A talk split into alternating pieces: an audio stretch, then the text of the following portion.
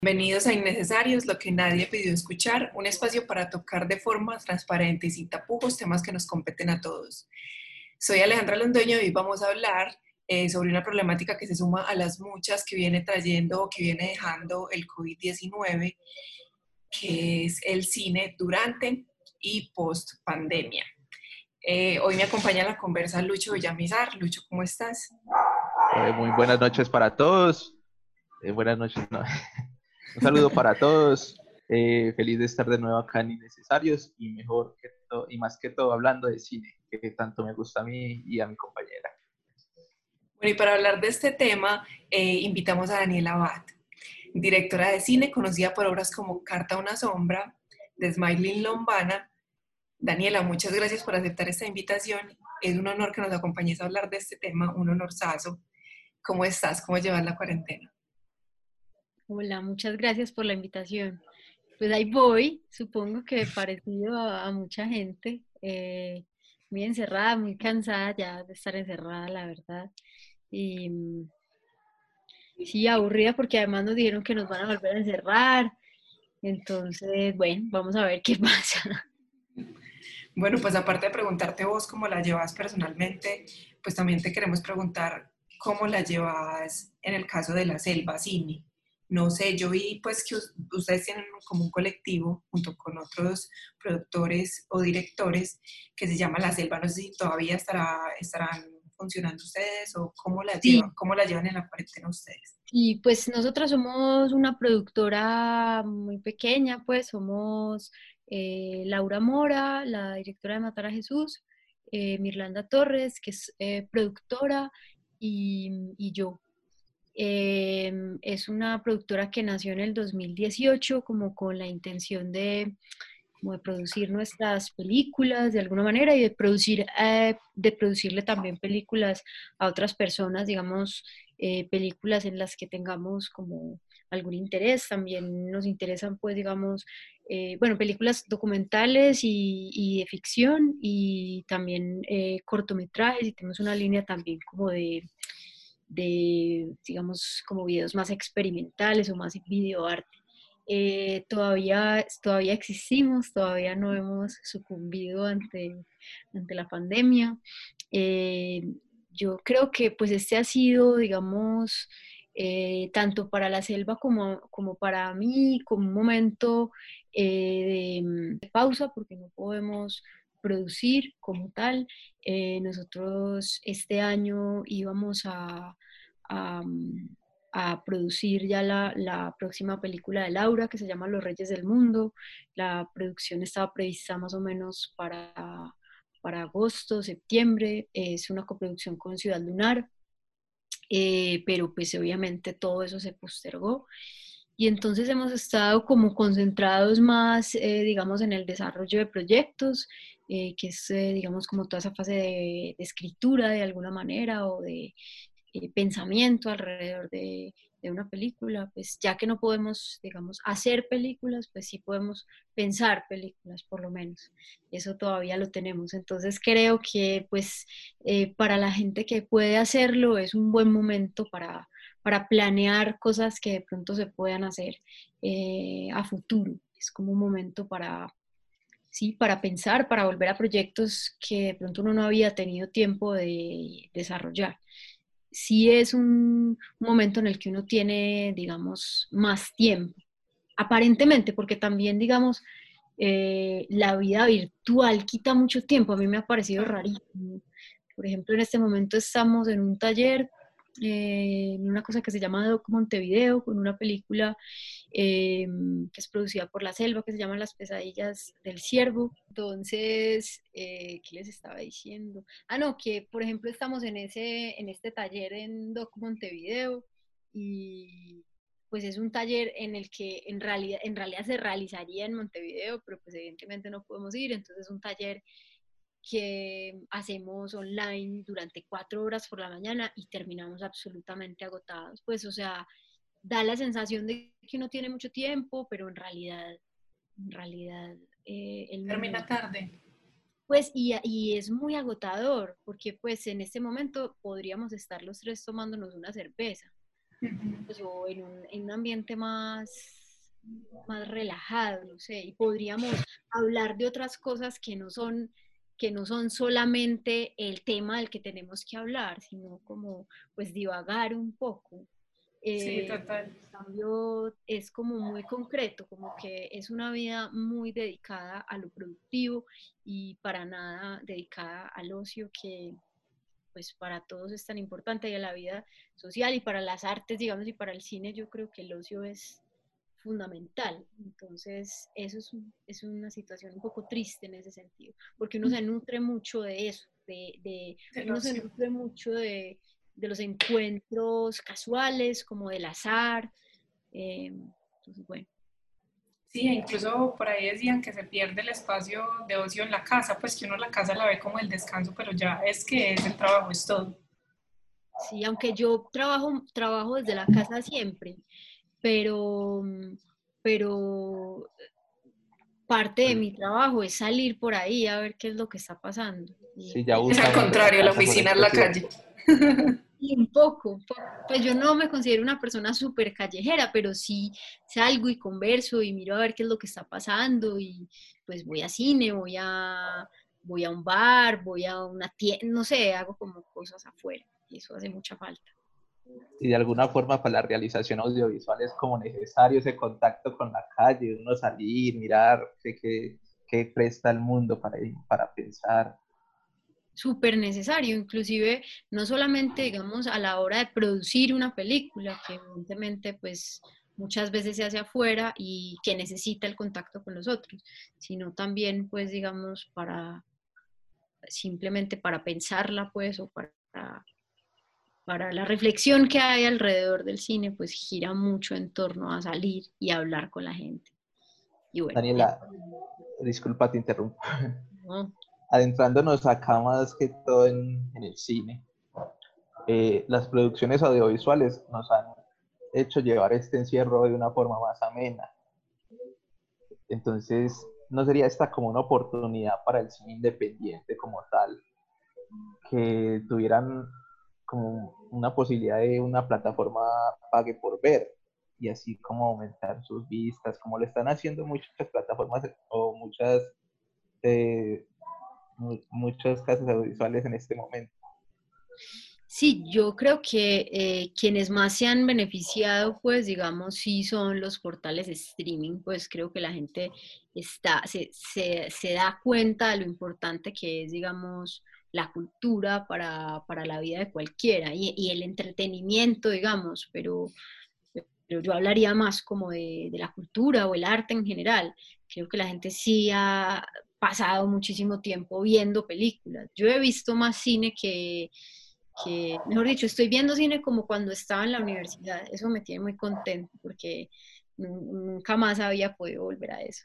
Em, y es, es bueno, pero al mismo tiempo, digamos, eh, se pierde, se pierde un poco ese ambiente que para mí es casi que un ambiente de alguna forma sagrado que son las salas de cine.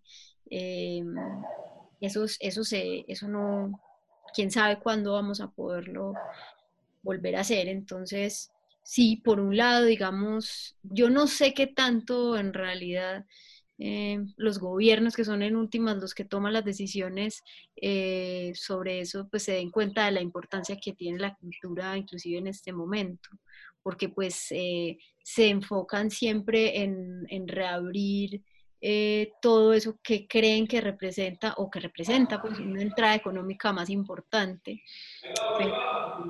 Es decir, abren primero las iglesias que las de cine o que los museos. Entonces eso también es muy distinto, se preocupan más por los restaurantes que por otras cosas. Entonces, no sé, eh, no sé qué tan, creo que la gente sí tal vez sea más consciente, no sé qué tanto los quienes toman las decisiones. Em, pero sí es un, es un buen momento en ese sentido y es un momento, digamos, en donde se pueden mostrar las películas eh, por muchas más plataformas, las, las eh, plataformas están más interesadas también en comprar más películas, pero em, no podemos hacer películas. Podemos mostrar lo que hemos hecho, pero no podemos hacerlas. Daniela, y en este sentido, ¿qué tan fácil es para el cine alternativo acceder, digamos, a propuestas como este cine móvil que están implementando últimamente? ¿O como ahí, ahí solo muestran cine comercial o para ustedes cómo funciona ese tema? ¿Quieres decir, eh, pues, el cine como... Eh, en el carro. pues. pues eso es como un regreso a una idea como romántica, de, como una idea que tenemos del cine en los años 70 en Estados Unidos y el baby boom, pero, o en los años 60, pues 70, pero mm, a mí una sociedad que, que gira en torno al carro nunca me va a interesar, es decir, hay que tener un carro para ir al cine, no creo que uno pueda ir en un taxi. ¿Y cuánto le cobra el taxi? de la tarifa del taxi. Y pues inclusive yo no sé, y si uno no tiene plata para ir en taxi, entonces ¿qué? Es que, no sé. Sí, es muy cierto. Es tal vez un cine para la, para la élite, ¿será? Porque... Pues, y además, pues a mí no, no, la verdad, pues sí, me interesaría ir a un cine de estos en Estados Unidos si tuviera un carro convertible y al lado a James Dean, pero no, pues, no, no, es curioso, es curioso, sí, es como romántico que suceda, pero a la larga pues se necesita un espacio demasiado grande y se necesita un carro, que, que para mí, digamos, la tendencia es cada vez usar menos el carro y a que existan menos carros y que hagamos más cosas a pie. Entonces, eso me parece súper raro. Eh, me, gustaría, me gusta la idea, digamos, del cine al aire libre. Eh, aunque yo nunca voy a cine al aire libre porque nunca me concentro, porque siempre pasa el vendedor de, cerveza, el vendedor de papitas, de chicles, de cigarrillos, entonces no, yo no, la verdad no lo disfruto, aunque sí entiendo que sea un ambiente interesante. En otras partes, por ejemplo, hacen el cine al aire libre, pero cerrado, como por una, una cosa, digamos que de alguna manera pues no tiene techo, pero lo aísla uno un poco de, del resto de la situación porque lo bueno de ir al cine es que uno pues está concentrado en lo que está viendo. Entonces, no sé, es, es difícil. Pues a, mí lo que me gusta la situación, repito, es que por lo menos estoy viendo muchas películas y estoy viendo muchos clásicos que me gustan mucho. Eh, sí. Y esa es la oportunidad también para pensarte, para pensar a partir de ver e imaginarte lo que puedes hacer. Yo creo que sí es bien interesante ese tiempo de ocio. Sí, eso es súper importante, digamos, a mí me gusta mucho eh, la crítica de cine o, el análisis de las películas, es algo que siempre me ha gustado mucho y que creo que sirve mucho también eh, a la hora de dirigir películas. Entonces, en ese sentido, sí, es, es bueno. Bueno, Daniela, yo pienso que si para las productoras es difícil, como decías ahorita, les ha tocado postergar y postergar eh, los lanzamientos de películas, incluso las grabaciones también. Eh, yo creo que puede ser aún más difícil para los festivales y más aún puede ser más difícil para los festivales locales. Eh, ¿Cómo es el panorama o qué podrá pasar, por ejemplo, con el Festival Internacional de Corto Medellín? Pues em, lo que pasa con los festivales es muy triste, porque digamos que los festivales eh, son, son muy importantes para que muestres tu película, ¿cierto? Inclusive yo tengo un corto que pues pensamos estrenar este año, pero no sé, ahí lo estamos moviendo por festivales, pero todos los festivales, pues, digamos, son a través de plataformas. Pero para mí lo más bonito de los festivales en realidad es el encuentro con otras personas.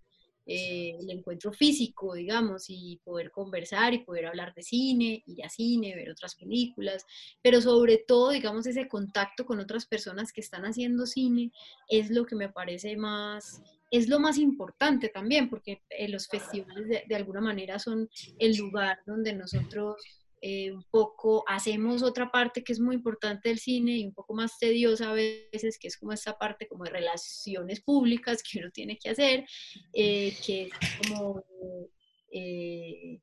de, lobby, pero finalmente es un momento para conocer otras personas con las que uno puede tener afinidad, trabajos de otras personas que uno no conocería en otros contextos y pues con los que uno eh, a través de, estos medios pues no, no, no, no logra, digamos, ponerse en contacto, no logra sentir al otro, es que es muy raro.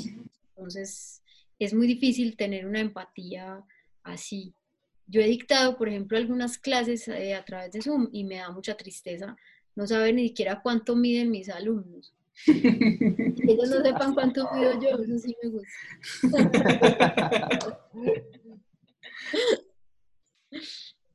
bueno, Daniela, y, con respecto, no te contesté bien a la pregunta del panorama de los festivales. Digamos que casi todos, muchos han decidido no hacer el, no, no hacer el festival, ¿cierto? Eh, como por ejemplo, no sé si leyeron eh, lo, que escribió, lo que escribió Canes sobre el hecho que para ellos el cine era ir a cine y por eso no iban a hacer un festival online. Y hay otros festivales como San Sebastián o Venecia que estaban como veremos, creo que San Sebastián, eh, no, no estoy segura pues, pero digamos que son festivales que están ahí en riesgo, de todos modos, digamos, si se hacen seguramente solamente van a poder ir europeos nosotros no vamos a poder ir. Y, y con respecto a los festivales locales, no sé, una cosa muy, eh, muy rara que pasó, por ejemplo, con el Festival de Cine de Cartagena, que decidieron hacer y tuvieron que cerrar porque justo eh, llegó, eh, digamos, el virus en el momento en el que se estaba haciendo el festival y entonces no se pudo seguir ejecutando. Y por otro lado, digamos, quién va a patrocinar a los festivales, si son festivales, digamos, con espectadores virtuales. Entonces seguramente van a tener mucho menos dinero y, bueno, es una situación muy, rara. Daniela, de lo que decías ahorita, que dijo, ¿quién fue que dijiste que dijo? Que lo de que ir a cine era ir a cine. En Cannes. En Cannes. ¿Vos qué pensás de eso? Sobre la ida a cine obligada, digamos que qué pensás del hecho de poder ambientar un lugar en el que pueda ser incluso como una sala de cine, bueno, ya saliéndonos de la idea, por ejemplo, del carro, pero digamos en la casa, lo que muchas veces nos presta, digamos, plataformas como Netflix o plataformas como Retina Latina, o bueno, el internet, que una vez se encuentra la película pirateada y pues podía ambientar en la casa un lugar para ver cine. ¿Qué pensás de esa idea de, del ver? Pues creo, me han dicho que mucha gente está empezando a hacer sus propios, pues sus propios teatros, digamos, entre comillas, en la casa, en el sentido que ponen un proyector y consiguen un buen sonido envolvente y, hacen su sala de cine. Yo tengo un proyector, eh, yo no estoy en mi casa, pero en mi casa, cuando vivía en mi casa hace mucho tiempo, ahora estoy en el campo, eh, en mi casa yo tengo un proyector que, de hecho tengo hace muy poco y la percepción de las películas evidentemente cambia porque las películas eh, están rodadas para ser vistas en una pantalla grande. Entonces, entonces sí cambia mucho la sensación.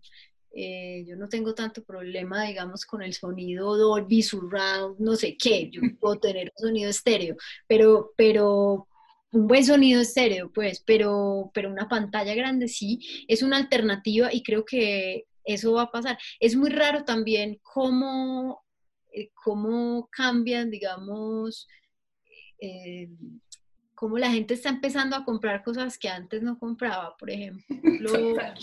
Eh, mi novia es arquitecta y me contaba en estos días que un cliente de ella que vende jacuzzis dice que tiene disparada la venta de jacuzzi.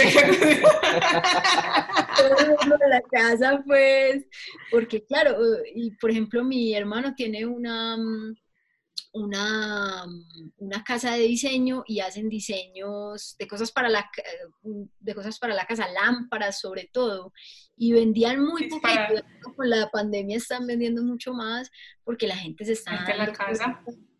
Claro, y se está dando cuenta de que, de que los espacios que habitamos son muy importantes y que a veces habitamos unos espacios muy difíciles de habitar, muy chiquitos o sin, sin luz o que no son verdes o en los casos más extravagantes que no tienen jacuzzi. Daniela, eh, ahorita nos comentas que el gobierno, por cierto, un gobierno que se promueve por la economía naranja, eh, está observando las cosas como el comercio como tal para darles una apertura. Para el cine local, ¿cómo, qué, qué tipo de, de, plan de bioseguridad se ha, se ha tomado para que reanude sus actividades o no se ha estudiado la posibilidad? Porque de alguna forma, para un actor como tal, yo creo que su esencia es el contacto físico con la otra persona eh, en estos días sí salió, yo no lo he leído, pero en estos días ah, eh, la Comisión Fílmica sí sacó un plan de reactivación de rodajes. Lo que pasa es que es muy difícil eh, seguir todo el método de cómo hay que rodar sin tocar nada, entonces solamente una persona puede tocar una chapa y entonces tú no la puedes tocar, entonces es una cosa, tienes que tener un médico en el rodaje, es una cosa que encarece muchísimo los rodajes y que los hace muy tediosos. Entonces, eh, pues mucha gente no puede acceder a esos métodos de bioseguridad porque simplemente ya es caro hacer películas y se suma además que tienes que hacer una cabina de desinfección y quitarte la ropa cuando llegas al rodaje. O sea, se vuelve muy, muy, muy complejo. Eso alarga, digamos, también los tiempos de rodaje, y eso encarece el rodaje, además de que lo encarece, digamos, eh, pues por todas las cosas que, que, tienen que añadir. Yo no he leído ese documento, pero sí, sí vi que salió en estos días eh, que la Comisión Fílmica lo sacó. Lo sacó. Em, en, em, en Medellín, pues acaban de sacar unas becas, digamos, los estímulos que sacaban todos los años Em, para producciones audiovisuales, para desarrollo, para producción y postproducción. Los acaban de sacar, son unos estímulos mucho más pequeños que los otros años. Obviamente no hay estímulos para la producción, solamente para el desarrollo y para la para postproducción y para la promoción. Eh, y eh, a nivel ya nacional, eh, Proimágenes, que tiene un fondo que se llama el FDC, sacó también sus becas, digamos, ya habían salido porque esas becas salen en marzo, pero tuvieron que, tuvieron que reestructurarlas, reducir mucho eh, el número de becas que iban a entregar y el dinero por cada beca. Entonces, sí han salido, mm, yo diría que muy pocos estímulos en realidad, eh, muy poco, muy poco dinero muy poco dinero pues para, para, apoyar, digamos, a, a, los que nos dedicamos a esto, pero sí se han hecho cosas eh, pequeñas, ojalá se hicieran cosas un poco más contundentes y, ser, y se, se considerara un poco más el ambiente, no solamente el cine, yo diría que de las artes en general. Yéndonos por esta misma línea, Daniela, de bueno, estos protocolos de bioseguridad y la grabación de nuevas producciones, em, digamos que, bueno, se vuelve tedioso si reunir a un grupo grande de personas, el hecho de que no puedan tocar, el hecho de que, incluso ahorita estaba mirando un artículo que decía que en Asia eh, a un director como que le tocó aislar a las personas de la producción durante 15 días antes como para poder asegurarse de que ninguno pues iba a tener coronavirus, entonces se vuelve pues costosísimo. Aparte, bueno, de que esto es bien riesgoso, entra a jugar el hecho de tener elementos visibles en la producción, digamos como por ejemplo el tapabocas o, bueno, no sé, lo que nos tengamos que poner, digamos, para protegernos.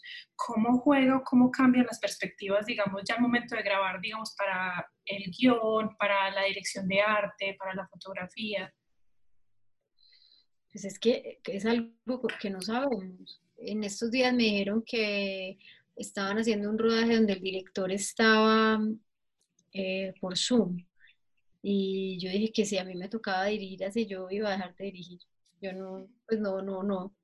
Es algo que no, es decir, dirigir de manera virtual me parece una cosa tristísima que no tiene nada que ver con el cine, porque el cine finalmente es el contacto con, con la gente y es la vivencia de lo que está pasando ahí, de lo que estás grabando y de lo que no grabas también, de lo que pasa, digamos, por, de, lo que pasa detrás. Entonces, nos, no sé, pues lo del tapabocas no me parece tan grave, ya nos iremos, ya nos acostumbramos a tener tapabocas y, y, es horrible y uno no puede respirar y el otro no le oye y a uno le empieza a dar un mal genio que no entiende qué es y después se da cuenta calor!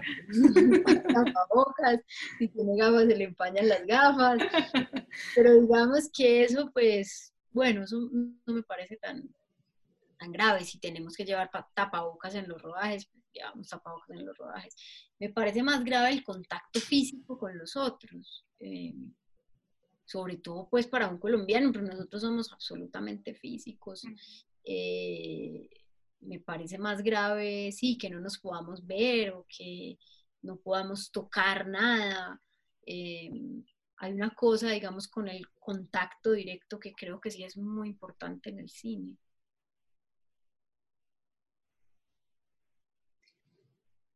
A ver, como, bueno, yo que Daniela, yo quisiera tocar de pronto un tema que se sale un poquito bueno, pero ni tanto, porque igual estamos hablando de cine, yo creo que fue algo que pasó pues hace poco y en este mismo contexto, que fue que se destapó ese tema del acoso sexual por parte del director Ciro Guerra. Eh, bueno, tema que no es nuevo, pero pues el tema del acoso sexual pero que cada vez que salen a la luz estos temas como que le indigna a uno tal como si fuera el primero, como si fuera el número mil, o sea, es como que es lo mismo. Em, quisiera preguntarte desde tu posición como directora y como mujer, ¿cómo se podría quizás utópicamente o, o muy a largo plazo garantizar un espacio seguro para las mujeres en el cine, tanto para las actrices como para las mujeres que estamos involucradas? En este campo, en este ámbito y sobre todo cómo, o sea, que se termine ese juego de poder entre, entre el hombre que siente que al tener una posición más alta puede acceder, digamos, a este tipo de, de contacto. Pues yo no, no me, digamos, pronunciado sobre esto de Ciro, hubo como mucho movimiento en las redes sociales, ahora se ha calmado un poco, eh, pero en general me pareció Mm, que una reacción supremamente eh, agresiva de parte de hombres y de mujeres de la industria y no, eh, acusándolo pues de ser eh, prácticamente un violador, que no me parece que sea el caso. Es decir, yo leí